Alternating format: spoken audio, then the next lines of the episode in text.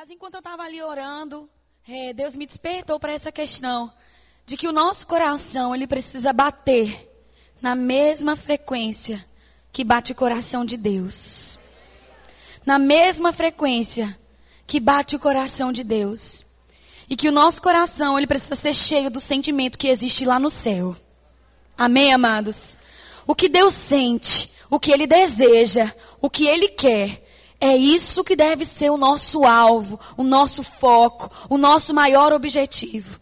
Você nasceu aqui para ser uma expressão exata do ser de Deus. O objetivo de você estar aqui nessa terra não é para casar, não é para ter filhos, não é para ser um grande profissional. Não que você não possa buscar essas coisas. Vocês estão comigo? Mas o seu maior objetivo é corresponder às expectativas do coração de Deus. O coração de Deus tem uma expectativa a seu respeito. Há no coração de Deus, como nosso Pai, uma expectativa a seu respeito. Ele deseja algo, ele quer algo. E amados, precisamos alinhar nossa expectativa à expectativa de Deus. Alinhar os nossos desejos aos desejos de Deus.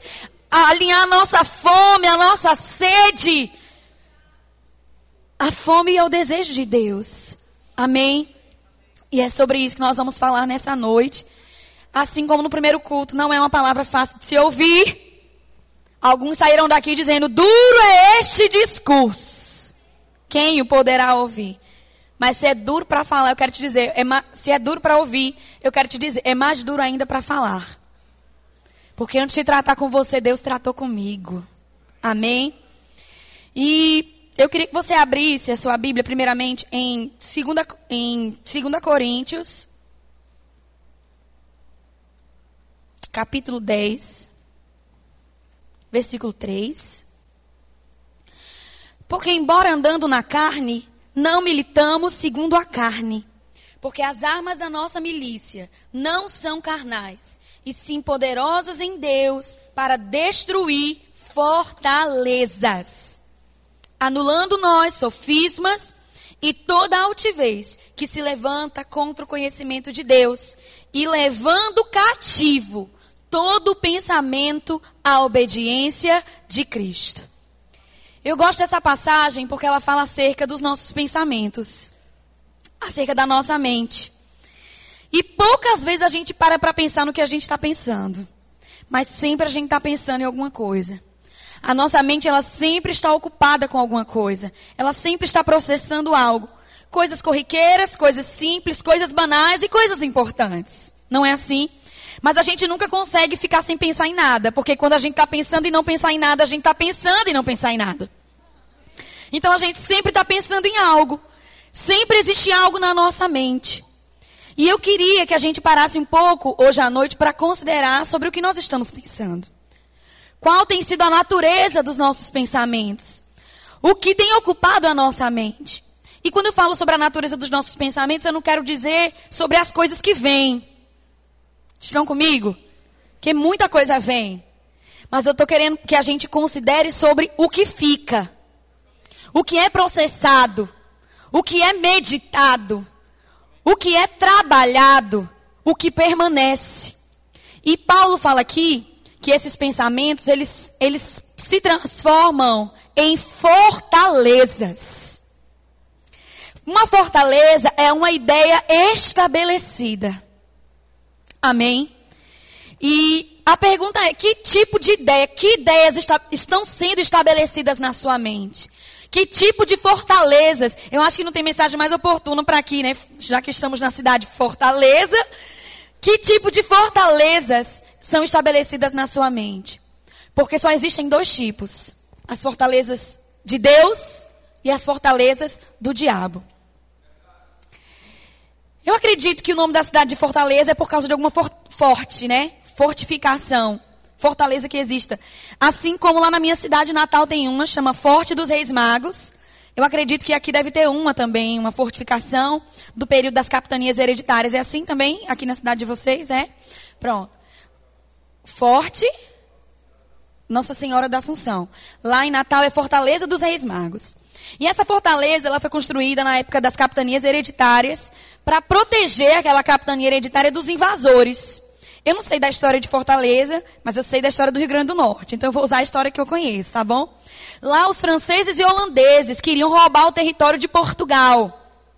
E então Portugal estabeleceu aquela fortaleza para proteger as terras dos invasores. E para os portugueses, a fortaleza era um lugar seguro.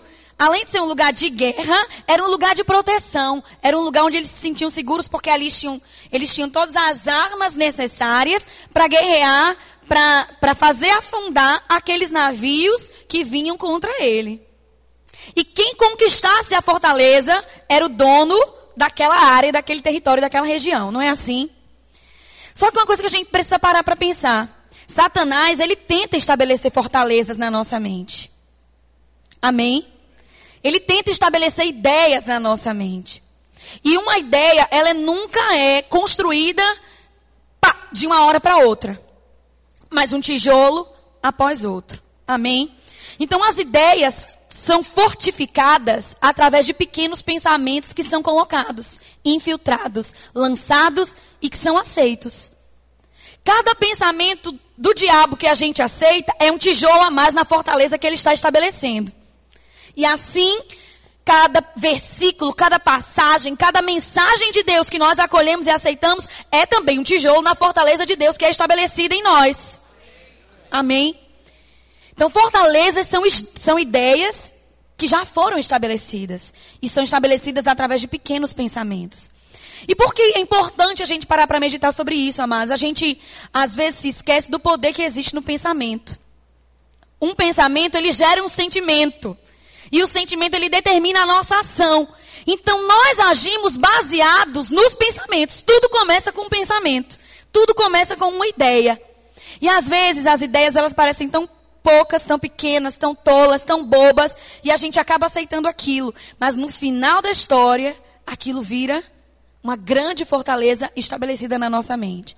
Quando a gente vê pessoas que estiveram no nosso meio, que congregaram conosco, que já compartilharam da mesma ideia da gente, fazendo coisas absurdas depois de terem se desviado, a gente, a gente fica de boca aberta e se pergunta: como Fulano, que já foi tão cheio do conhecimento, tão cheio de Deus, tão cheio da palavra, está vivendo dessa, desse jeito? Está vivendo dessa forma, está fazendo essas coisas, e a gente fica, né, de queixo caído por ver pessoas tão longe de uma realidade que um dia era totalmente a realidade, da realidade dela. E como é que esse fulano chegou tão longe? Tudo começou com uma pequena ideia que foi aceita. E Satanás ele não se cansa. Satanás, eu gosto de comparar com aqueles presidiários que cavam túneis, sabe? Para fugir do presídio. Tem alguém com experiência nessa área aqui? Nós queremos orar por você. Satanás eu gosto de comparar com aqueles presidiários que cavam túneis para fugir. Não sei se você já assistiu alguma entrevista de um, de um bandido desse. Ele não tem equipamentos super, super modernos, escavadeiras, trator, nada disso. Ele cava aqueles túneis, eles cavam aqueles túneis quilométricos apenas com uma colher e todos os dias ele sai com um pouco de areia no bolso para o passeio do banho de sol.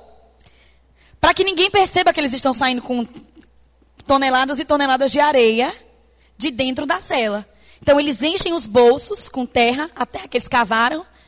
E enquanto estão passeando lá no pátio, ó, balançando o bolso assim do jeito que eu estou fazendo, a areia vai caindo e os guardas nem percebem. Quando o guarda vem perceber, o buraco já está feito, o túnel já está pronto e o bandido já fugiu. Eles precisam de muita paciência para cavar aquele túnel. Porque vai saindo de pouquinho em pouquinho. E assim como esses bandidos têm todo o tempo do mundo, porque eles não fazem nada lá dentro do presídio, só cavar o túnel, Satanás tem toda a eternidade para tentar infiltrar as ideias dele na nossa mente. E com a mesma paciência de um bandido que cava um túnel, ele tem toda a paciência para infiltrar as pequenas ideias na nossa mente. E à medida que a gente vai acolhendo, aceitando, ele vai fortificando fortalezas. E quando a gente menos para para perceber, tá lá o prédio construído. Tá lá a fortaleza estabelecida. Vocês estão comigo? Então essas fortalezas são essas ideias mundanas, diabólicas, que aos poucos têm se infiltrado dentro da igreja. E tem distanciado o povo de Deus da santidade de Deus. E tem desviado o povo de Deus da verdade de Deus. Mas esse desvio não acontece de uma hora para outra, não. Acontece através de pequenas ideias que são colocadas na nossa mente pelos pensamentos do diabo que nós não resistimos. E isso é tão sério, queridos, tão sério. Tão sério. Porque o pensamento, ele gera um sentimento. E frequentemente somos tendenciosos a agir baseado naquilo que sentimos. Eu sei que a gente fala muito, né? Eu não vivo pelo que eu sinto, eu vivo pelo que eu creio. E é assim que tem que ser. Mas, via de regra, a gente age baseado naquilo que a gente sente. E esse sentimento é gerado por um pensamento. E se esse pensamento vem do diabo, onde é que vai terminar essa equação? Nós vamos agir de acordo com a vontade de Satanás, por ter acolhido um pensamento que veio dele. Amém, amados? E você pode estar pensando, ah, o que, que isso tem a ver com a minha vida? Onde tudo isso vai chegar? Antes de mostrar onde tudo isso vai chegar, que é o meu foco nessa noite, eu quero só dizer uma coisa, que se Satanás já estabeleceu alguma fortaleza na sua mente, Paulo já disse aqui: temos armas poderosas em Deus para demolir essas fortalezas. Amém? Se o processo de construção das fortalezas do diabo já foram bem avançados aí na sua vida, eu quero te dizer: a palavra é poderosa para demolir agora. E não sei se você já viu um processo de demolição. É, a construção é demorada. Os prédios demoram meses para serem levantados. Mas a demolição é em segundos. A demolição é em segundos. Coloca-se bombas, dinamites ao redor do prédio e aperta apenas o botão. E no momento que aquele botão é apertado, tá! Tudo cai e vai ao chão na mesma hora. Então, se o diabo gastou anos estabelecendo ideias na sua mente, uma palavra vinda de Deus pode mudar tudo agora. A palavra é poderosa para mudar tudo agora. Amém? Eu creio no poder dessa palavra. Por isso que eu prego essa palavra, porque eu creio no poder dela. Amém? Então não vamos permitir, mas melhor do que demolir um prédio, eu quero te dizer, é embargar a obra.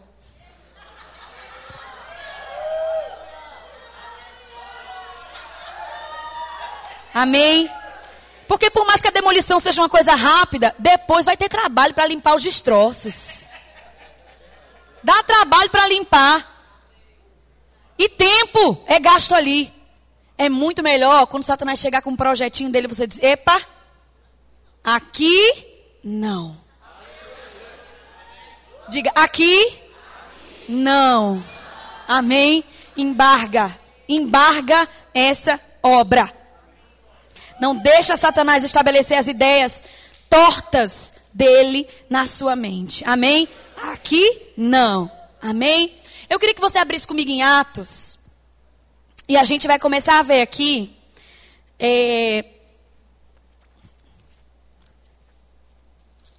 onde um pensamento, Atos capítulo 5, uma sementinha do diabo pode, pode nos levar, entendeu? E eu quero mesmo é colocar medo em você. Se você está pensando, ela está querendo colocar medo em mim, é.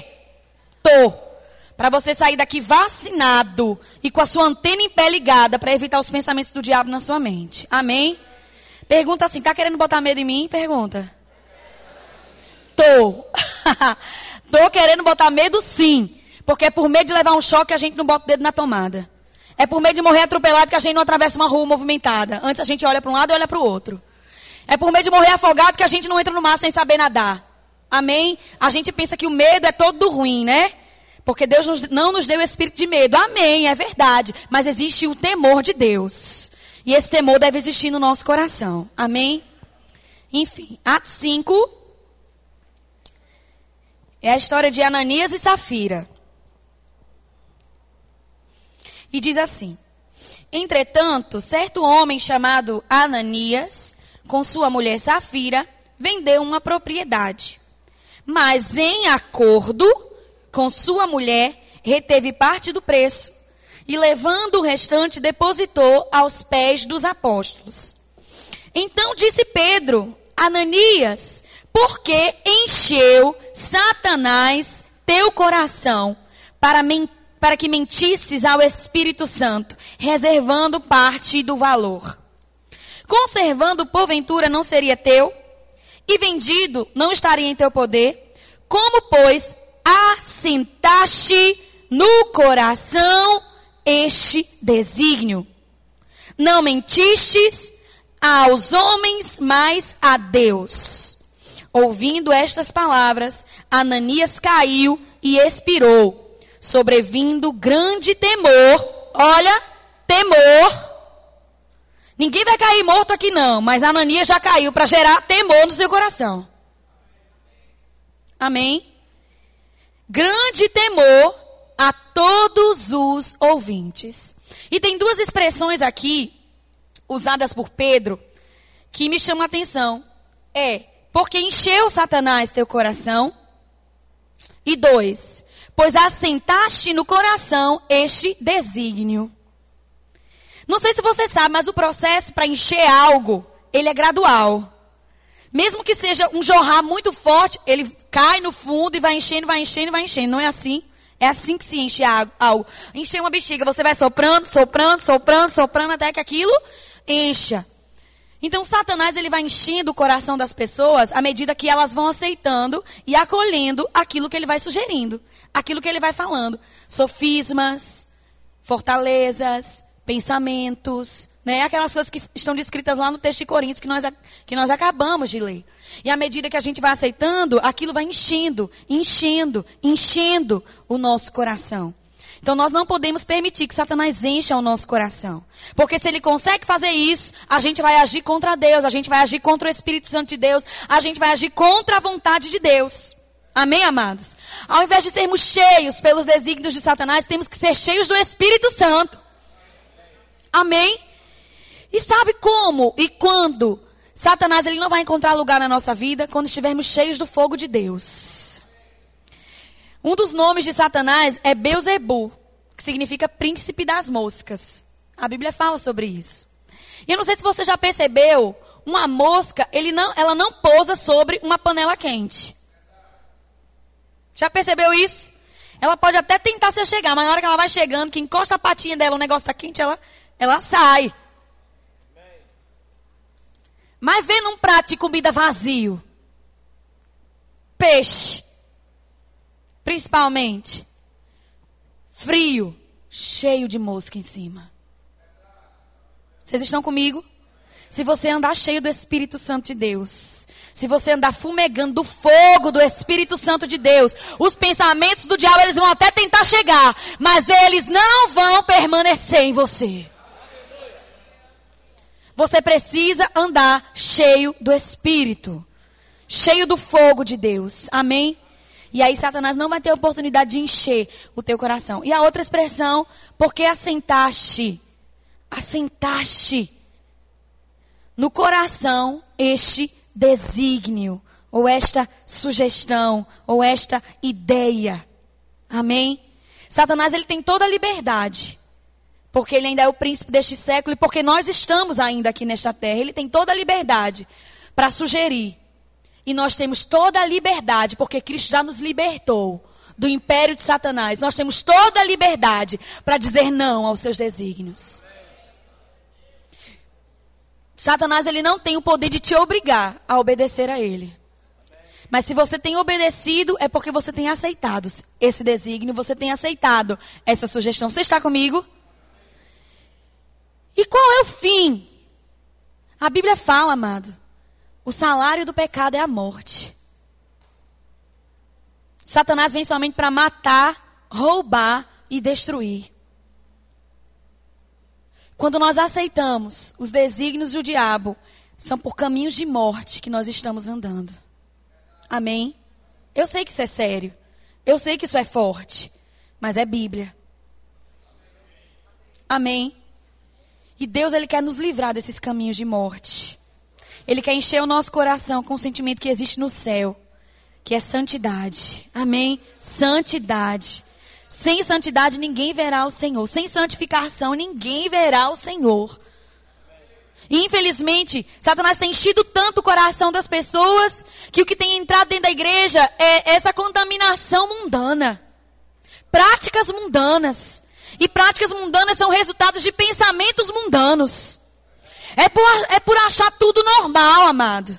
Que a gente acaba andando como o mundo está andando, falando como o mundo está falando, vendo o que o mundo está vendo, assistindo o que o mundo está assistindo, lendo o que o mundo está lendo. É por achar tudo normal. Eu quero trazer uma verdade libertadora para a sua vida hoje. Você não é deste mundo. Você é peregrino. Você é forasteiro.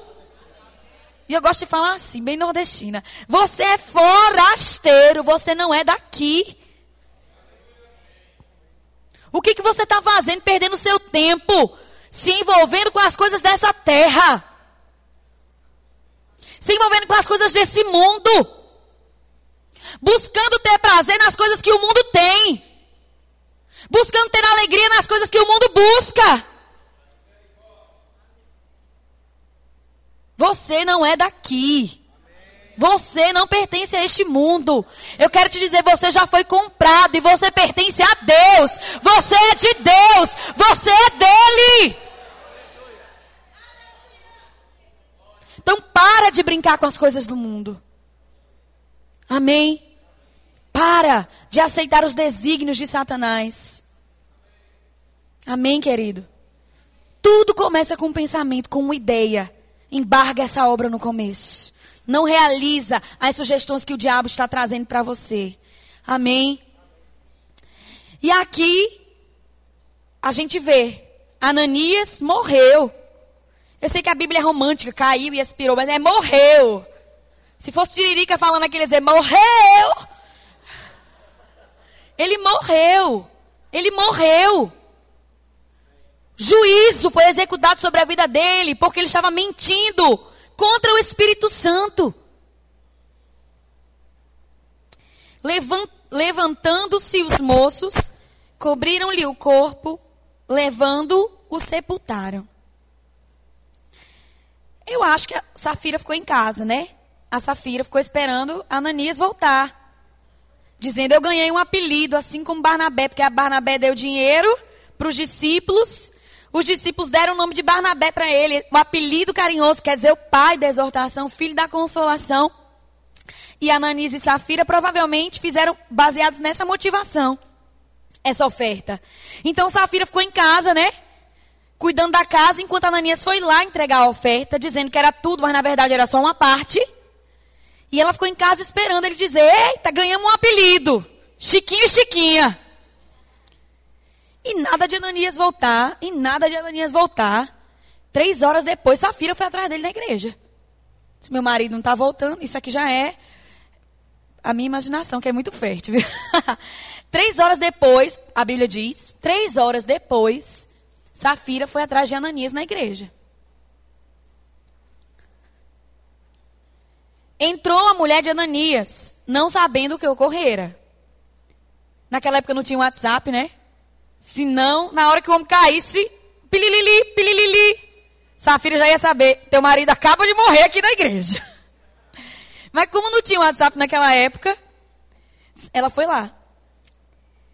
Não sabendo o que ocorrera.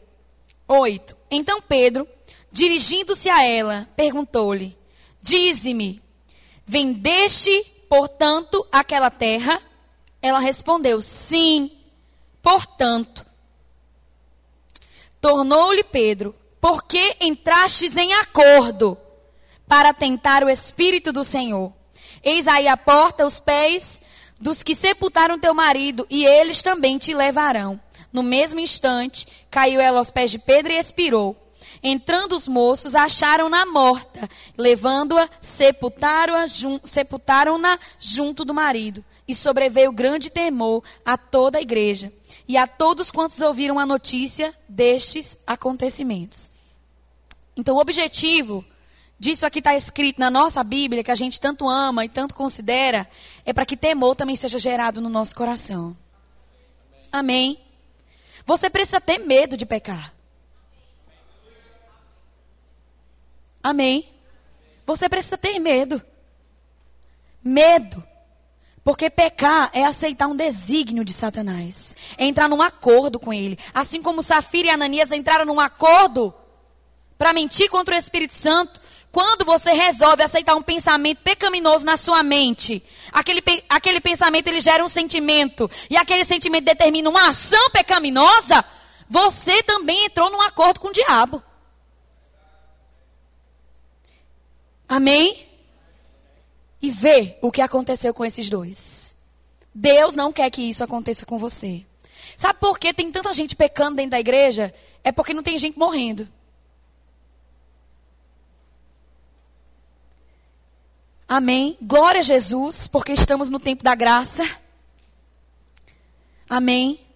Graças a Deus pela misericórdia do Senhor.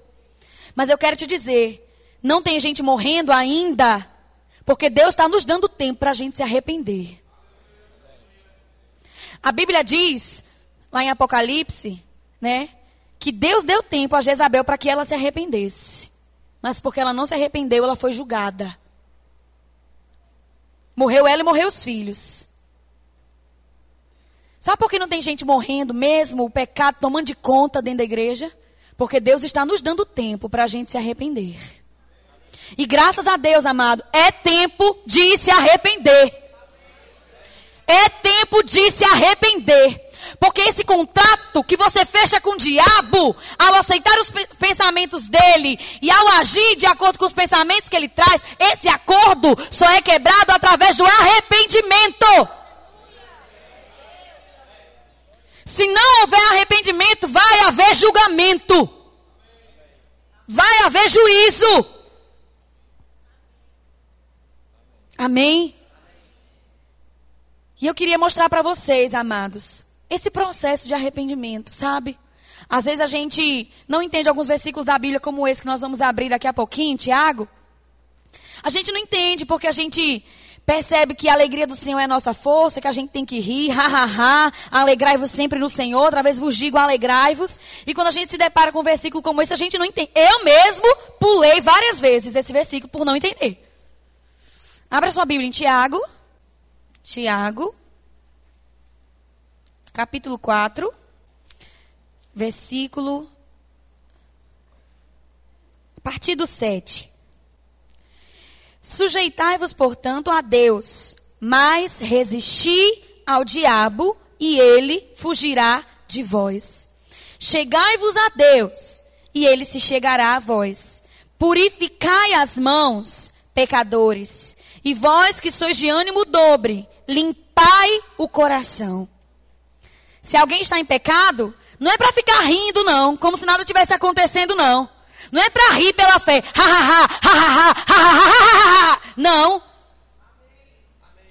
Se a pessoa está vivendo em pecado, olha o que é para ela aqui: afligi-vos, lamentai, chorai. Às vezes, amada, a gente está colocando panos quentes sobre o nosso próprio pecado. Porque nada está acontecendo com a gente, a gente acha que está tudo bem.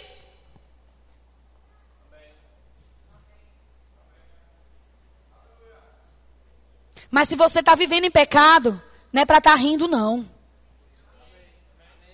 Não é, é para estar, tá, mas eu estou rindo à toa. Não. É para afligir. É para chorar. É para lamentar. É para converter o vosso riso em pranto. E a vossa alegria em tristeza.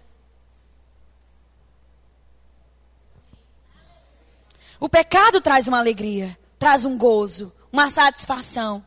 Você precisa converter tudo isso em pranto, em choro, em humilhação. Humilhai-vos debaixo da poderosa mão de Deus. Porque ao seu tempo, Deus vos exaltará. Mas a exaltação acontece depois da humilhação. Foi esse processo que Jesus Cristo passou. Ele primeiro se humilhou, depois Deus o exaltou. Amém? Você precisa se humilhar para que Deus te exalte. Cheio desse jeito que você tá, mas vivendo todo errado, não vai vir exaltação de Deus sobre a sua vida, não. Porque o diabo ele até nos ajuda, nos dando ideias. Olha, fala isso para tua esposa, fala isso para o teu marido, fala isso lá na tua escola, fala isso no teu trabalho. te dando ideias para que você saia e faça aquilo que é errado. Ele até te ajuda nesse processo, sabe? Ele te ajuda a bolar os planos para fazer o que é errado. E tudo isso acontece escondido, porque pecado não acontece na luz do dia. Quem é que sai pecando se orgulhando? Eita, eu pequei hoje. Não. Só se a pessoa estiver muito encharcada na carnalidade. Para pecar e sair contando por aí os pecados que está cometendo. Peca escondido. E Satanás ajuda a gente a esconder. Né? Ele coloca um pano, como, como quem está construindo uma coisa. Um pano para que ninguém veja. Tipo a casa lá que o Luciano Huck dá, né? Toda cobertinha. Depois. E na hora que ele quiser, pá! Te expor, ele arranca aquele pano e mostra a tua vergonha para todo mundo. Tá comigo? Deus, ele, ele não quer que a gente chegue nesse ponto, amados. E o arrependimento quebra o contrato que a gente selou com o diabo. Estão comigo? Arrependimento. E o, e processo do arrependimento, dependendo do grau do envolvimento, ele pode ser mais simples ou ele pode ser mais complexo. Estão comigo? O que é grau de envolvimento? O tempo de prática, o tipo de pecado. Porque tem gente que pensa que não existe pecadinho pecadão, né? As pessoas falam, mas existem pecados que são mais graves do que outros. A Bíblia diz: existem pecados que são para a morte. E outros não. Há graduação em tipos de pecado. Eu sei que tudo é pecado. Tudo que fere o caráter de Deus é pecado. Vocês estão comigo? E dependendo do nível de envolvimento, né, do seu envolvimento, da sua relação ali com o pecado, vai ser mais fácil ou vai ser mais difícil se arrepender. Pecados que são recorrentes geralmente são mais difíceis, né? Porque você já tem uma, uma, uma intimidade ali com aquele pecado. Ele já é, já faz parte de você. Mas são pecados que, tipo, você nunca cometeu algo e fez por um deslize, por um descuido, um desatento, aceitou aquela ideia e foi e fez sem pensar. A Bíblia fala, né? Aquele que confessa e deixa alcança a misericórdia. Mas alguns pecados, o processo de arrependimento dele é um pouco mais complexo. Você vai ter que realmente se humilhar diante do Senhor, chorar, porque aquilo ali já foi enraizado em você. Estão comigo? Aquilo ali já foi estabelecido em você. Uma fortaleza estabelecida. E aí você vai ter que demolir. Eu sei, o processo de arrependimento é uma atitude, realmente.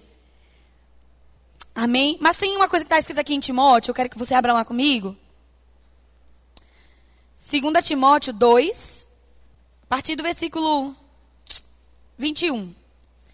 Assim, pois, se alguém a si mesmo se purificar destes erros, Está falando de alguém que estava cometendo algum erro, amém? Pecado. Será utensílio para honra, santificado e útil ao seu possuidor, estando preparado para toda boa obra. Eu gosto desse versículo porque ele traz uma esperança para aquele que está vivendo uma vida errada, amém? Você agora pode estar tá sendo um vaso de desonra para Deus por causa das suas práticas pecaminosas.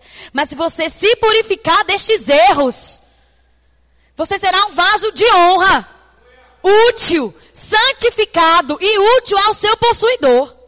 Diga assim: há esperança. Amém. Há esperança. Se você está sendo um vaso de desonra, você pode se purificar e se transformar num vaso de honra. E diz: foge, versículo 22 das paixões da mocidade, segue a justiça, a fé, o amor e a paz com os que de coração puro invocam o Senhor e repele as questões insensatas e absurdas, pois sabes que se engendram, que só engendram contendas. Ora, é necessário que o servo do Senhor não viva a contender, e sim deve ser brando para com todos, apto para instruir, paciente, disciplinando com mansidão os que se opõem, na expectativa de que Deus lhes conceda não só o arrependimento, para conhecerem plenamente a verdade, mas também um retorno à sensatez. Então, quando a gente está muito envolvido com alguma coisa do diabo, algum pecado, alguma ação contrária à palavra de Deus, e a gente se arrepende, Deus nos concede o arrependimento naquele momento em que a gente toma a postura de confessar e deixar. Aquele que confessa e deixa alcança a misericórdia. Amém? Mas o processo que ele fala logo em seguida ali, ó, na esperança de que Deus conceda arrependimento para conhecerem plenamente a, ver, a verdade, próximo versículo. E que se desprendam dos laços do diabo. Não, não é isso não. Tá diferente essa Bíblia da minha. Deixa eu ver aqui qual é o versículo. Deus concede o arrependimento e o retorno à sensatez. Versículo 26. Mas também o retorno à sensatez. Começo do versículo 26. E aqui a gente vê, amado, que dependendo do nosso grau de envolvimento, que foi processual, o retorno à sensatez também vai ser processual. Ninguém de cara, vivendo uma vida reta, santa, justa diante de Deus, vai cometer um pecado cabeludo de, de cara assim, não. Satanás vai engodá-lo processualmente. Trazendo pequenas sugestões, pequenas ideias, você vai praticando, vai dando corda, vai dando corda, vai dando corda. Você está comigo? Então, dependendo do, do tanto que você afunda naquilo, o seu processo vai ser mais demorado também. O seu retorno à sensatez vai ser diretamente proporcional ao seu envolvimento com o pecado. Mas tem o retorno, amém, queridos? Podemos voltar à sensatez. E eu acho legal essa, essa expressão que Paulo utiliza aqui, porque um crente cheio do Espírito Santo de Deus, conhecedor da palavra, conhecedor da verdade, para pecar contra o Senhor só estando insensato realmente. Só estando embriagado realmente, seduzido realmente. Vocês estão comigo? E porque foi seduzido, acabou praticando. E aí, depois que ele se arrepende, ele vai ter que voltar à sensatez. E essa, e essa volta, ela é processual, ela é gradual, ela é aos poucos. Amém, amados?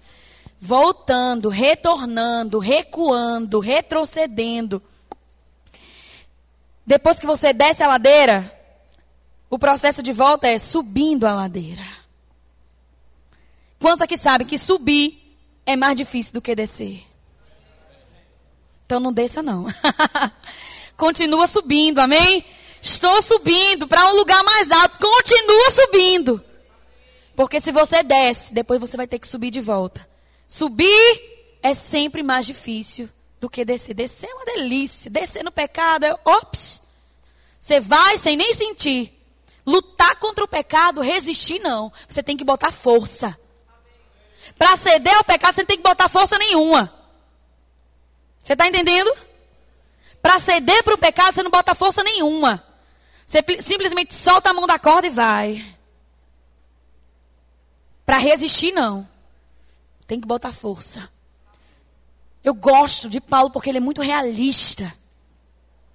Ele diz: na luta contra o pecado, ele tem que esmurrar o corpo, reduzi-lo à servidão. No texto que a gente leu, ele diz que leva o cativo o pensamento à obediência de Cristo. Amém. É selva, guerreiro. Amém. É selva. Estamos aqui no mundo onde Satanás é Deus. Eu estou te dizendo, vai ficar pior as propostas vão ser ainda mais tentadoras. O atrativo ainda vai, a oferta vai ser maior ainda. E só aquele que tiver muito certo, muito convicto, muito cheio de Deus, muito cheio da palavra, muito cheio do fogo do Espírito Santo, que não vai achar a menor graça nessas coisas. Se já está ruim agora, eu quero te dizer, vai piorar. Vai piorar.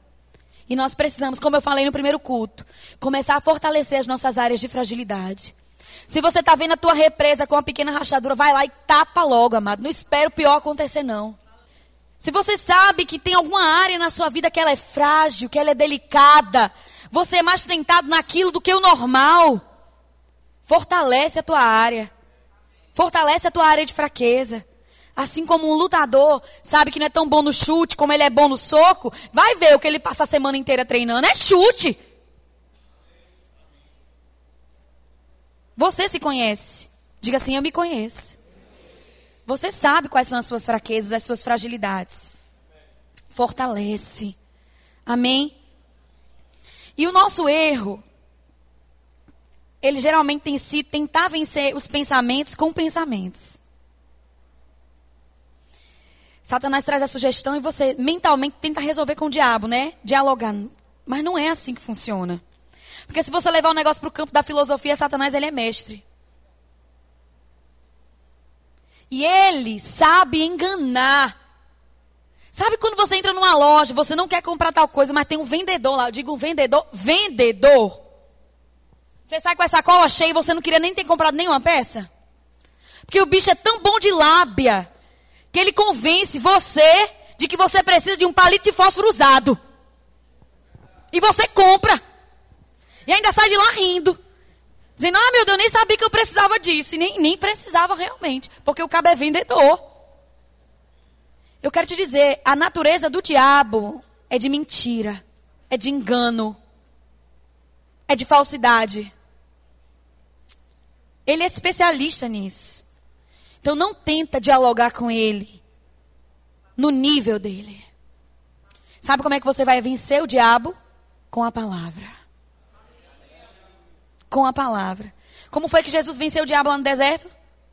Está escrito. Com a palavra. Com a palavra. Então você precisa ter munição no teu revólver, sabe? Você precisa encher, como é o nome daquele negócio? O tambor do teu revólver com bala. Bala. Porque na hora que o diabo vier com sugestão, com pensamento, com ideia, você pei. Amém.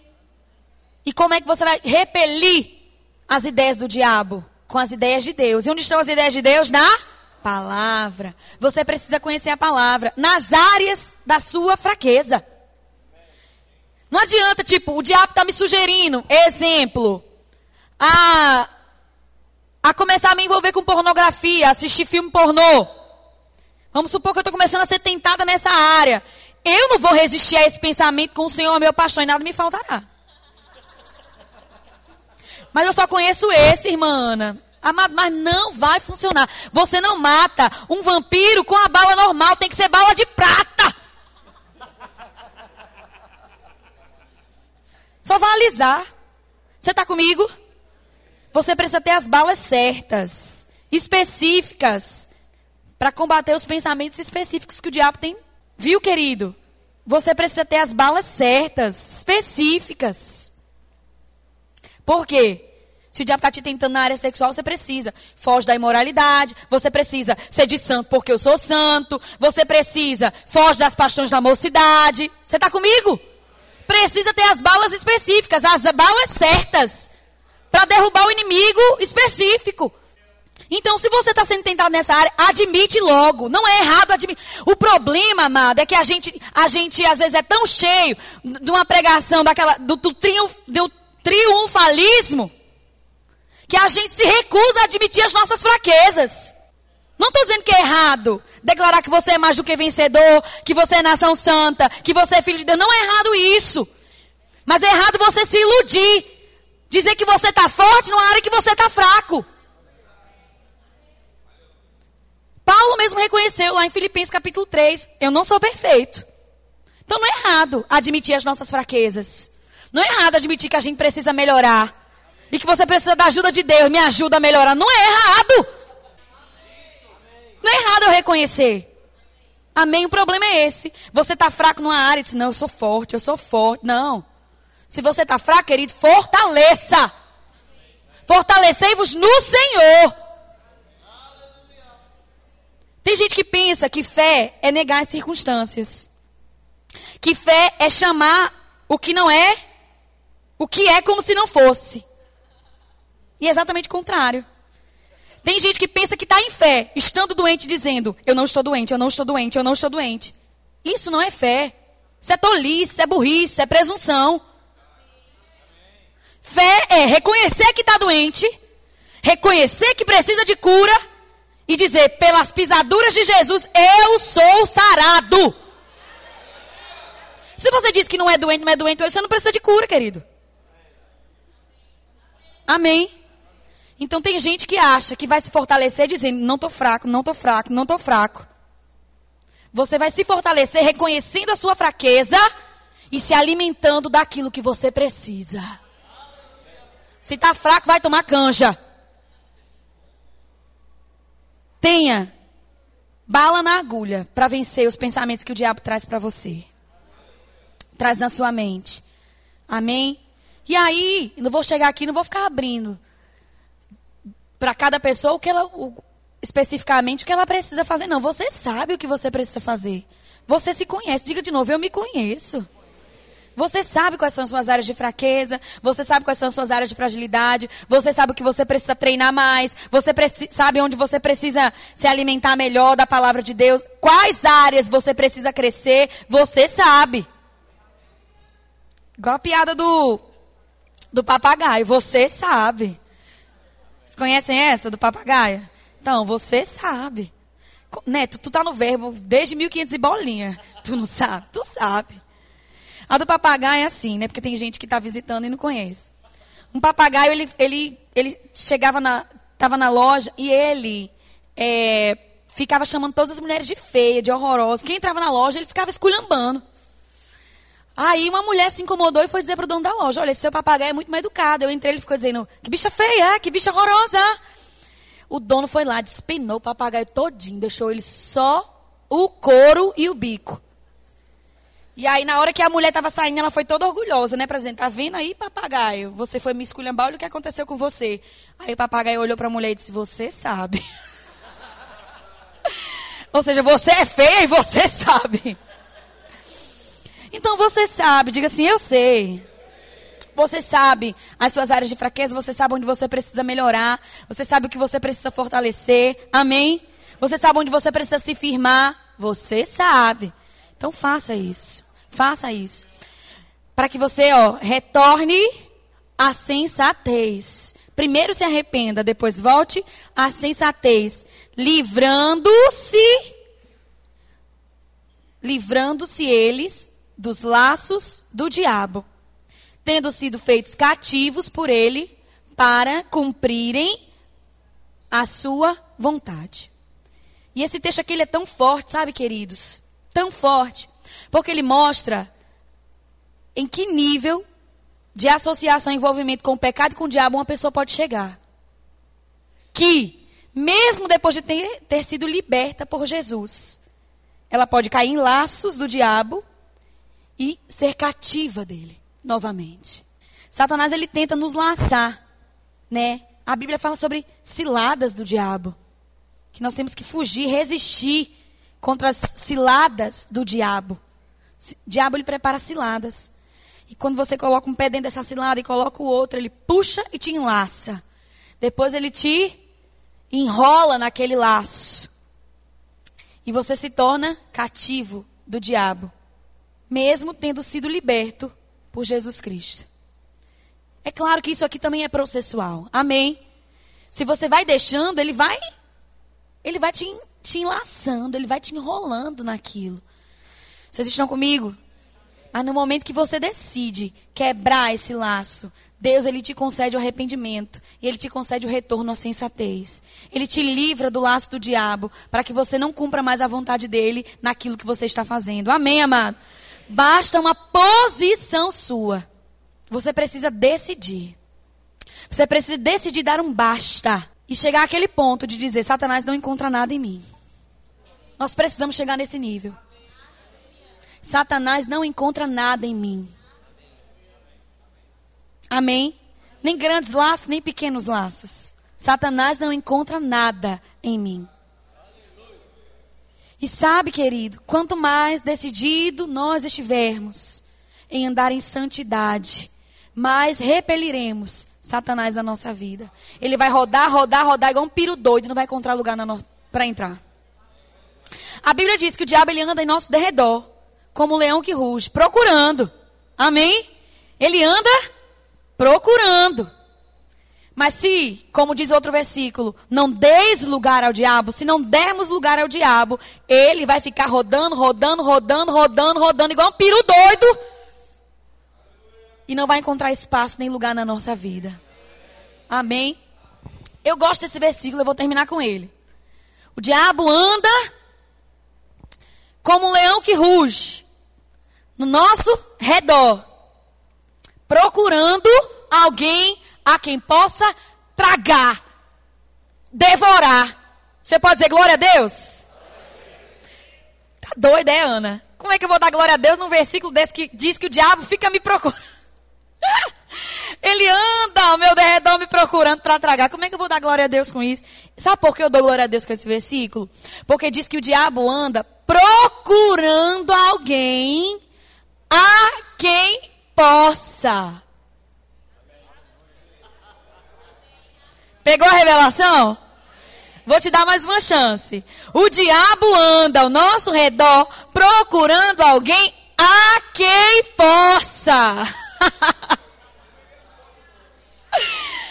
Vou dar uma chance aqui pro pessoal do meio. Satanás anda ao nosso redor procurando alguém a quem possa. Sabe o que significa? Que ele não pode simplesmente escolher quem ele quer, não. Ele não pode chegar e dizer, irmão Gerard, você agora ali para aquele canto, vamos bater um papinho. Não. Ele não pode escolher qualquer um, não. Ele tem que procurar. E quanto mais santos nós estivermos, mais Satanás vai ter que procurar. Quanto mais em linha com a palavra nós estivermos, mais ele vai ter que procurar. Satanás, me mira e me erra. Amém? Pode ficar procurando, querido, porque em mim você não vai encontrar nada. Querido, não. Odioso. em mim você não vai encontrar nada. Pode procurar. Pode passar o scanner. Ele tem que procurar alguém a quem possa. Diga assim: comigo ele não pode. Amém? Comigo ele não pode. Que você saia daqui decidido, amado, a permanecer assim. Contigo ele não pode. Não dê lugar ao diabo. Diga: eu não vou dar lugar ao diabo. E não vou aceitar suas sugestões não vou aceitar seus pensamentos, não vou aceitar suas ideias, não vou aceitar suas propostas. Amém? Saia daqui decidido a viver uma vida que agrade a Deus. Que o desejo do seu coração seja que o seu coração seja cheio da vontade de Deus, dos desejos de Deus, dos desígnios de Deus. Não deixe que Satanás encha o seu coração, assim como ele encheu o coração de Ananias e Safira. Amém? Fecha o teu coração para o diabo. Abra o teu coração para Deus.